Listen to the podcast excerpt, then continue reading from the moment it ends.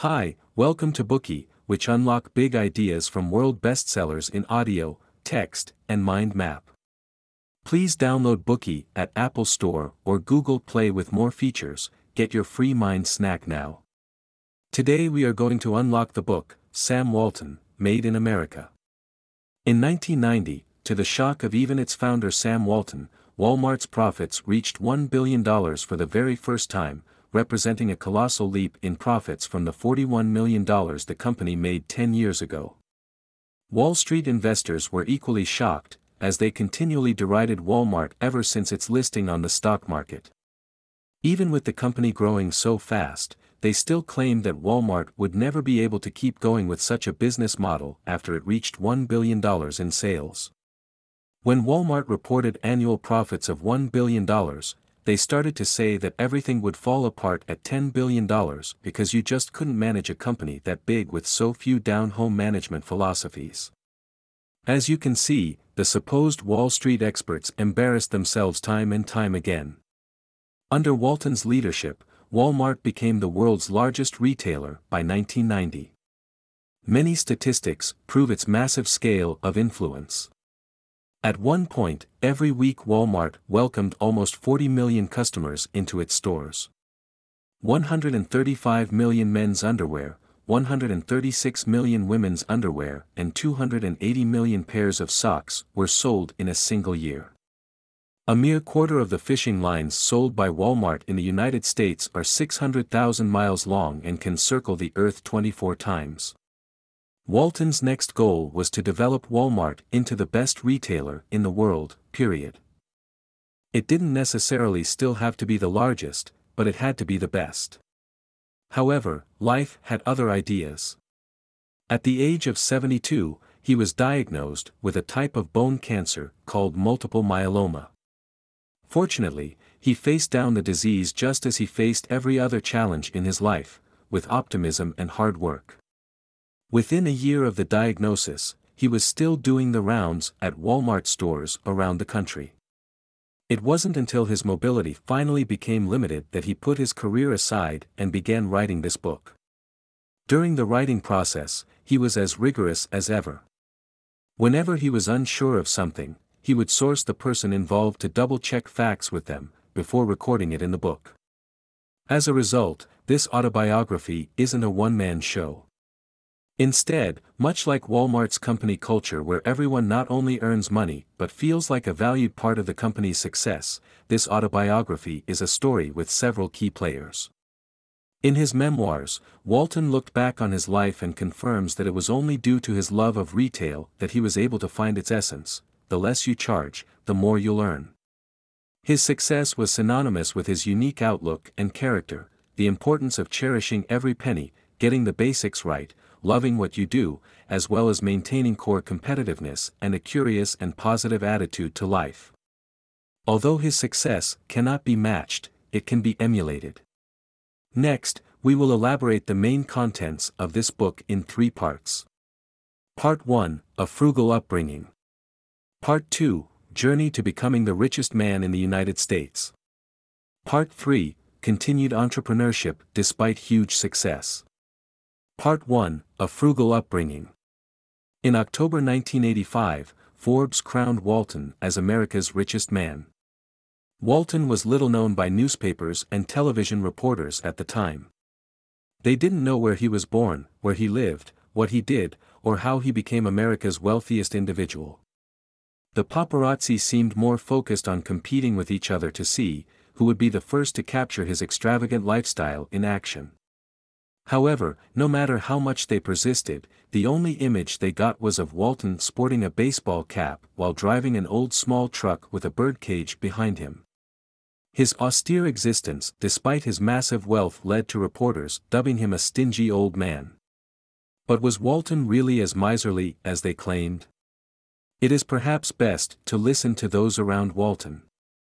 David Glass, CEO of Walmart, went everywhere with Walton for more than 30 years and considered Walton as poor as a church mouse by his appearance. Once, Glass and Walton took a business trip by plane. Walton told Glass that he hadn't brought a penny with him, and asked Glass to lend him $20. A manager of one of Walmart's early branches said that every time they accompanied Walton to buy goods, he would only book one or two rooms at a hotel, no matter how many people came on the trip. Once, eight people stayed in a single average-sized room. Walton's brother Bud Walton said, People can't understand why we're still so frugal. They make a big deal about Sam being a billionaire and driving an old pickup truck or buying his clothes at Walmart or refusing to fly first class. It's just the way we were brought up. When a penny is lying out there on the street, how many people would go out there and pick it up?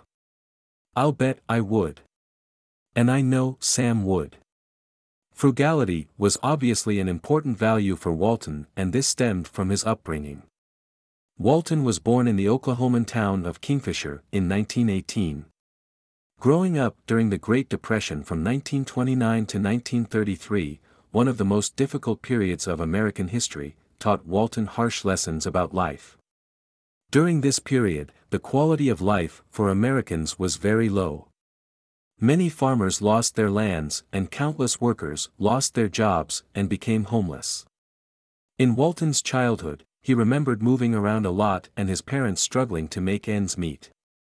However, the Walton family never regarded themselves as poor. They didn't have much money, but they always tried their best to earn extra dollars here and there. When Walton was about six or seven years old, he started his own newspaper delivery business. Even at such a young age, he tried his best to secure as many orders as possible. He worked in this job right up until university, where he discovered he had a passion for sales. At the same time, Walton also explored new ventures, such as raising and selling rabbits and pigeons. In short, as long as he was making money for his family, he would put all his energy into the endeavor. His enthusiasm for business was strongly influenced by his father. Walton was amazed by his father, Thomas Gibson Walton's ability to trade anything, be it horses, mules, cattle, houses, farms or cars. Walton was impressed by every successful deal his father made. For example, he once traded a watch for a pig so that his family could finally eat pork. His father not only enjoyed doing business, he also liked bargaining. Bargaining with others is often a delicate art, but Walton's father always did it in a friendly manner, which he admired greatly. Walton believed his father had a rare intuition. He always knew how low the other party was prepared to go and could get that price without annoying the other party.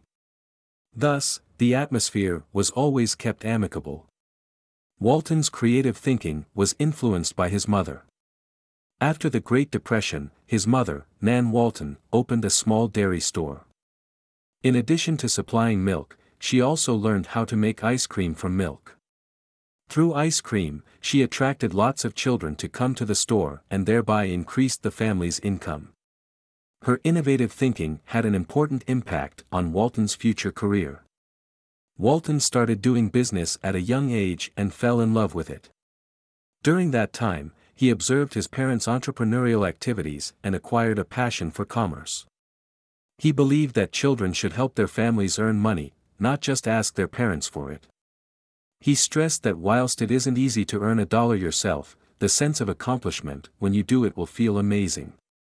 It is precisely due to the lessons he learned about how difficult it is to make money, that his frugal attitude to money never changed, despite his billions, he never wanted to waste a cent. Although his attitude towards money sounds stingy, his lifelong frugality laid a solid foundation for his future success. Today, we are just sharing limited content. To unlock more key insights of world-class bestseller, please download our app. Just search for B-O-O-K-E-Y at Apple Store or Google Play, Get your free mind snack now. Dir hat dieser Podcast gefallen? Dann klicke jetzt auf Abonnieren und empfehle ihn weiter. Bleib immer auf dem Laufenden und folge uns bei Twitter, Instagram und Facebook. Mehr Podcasts findest du auf meinpodcast.de.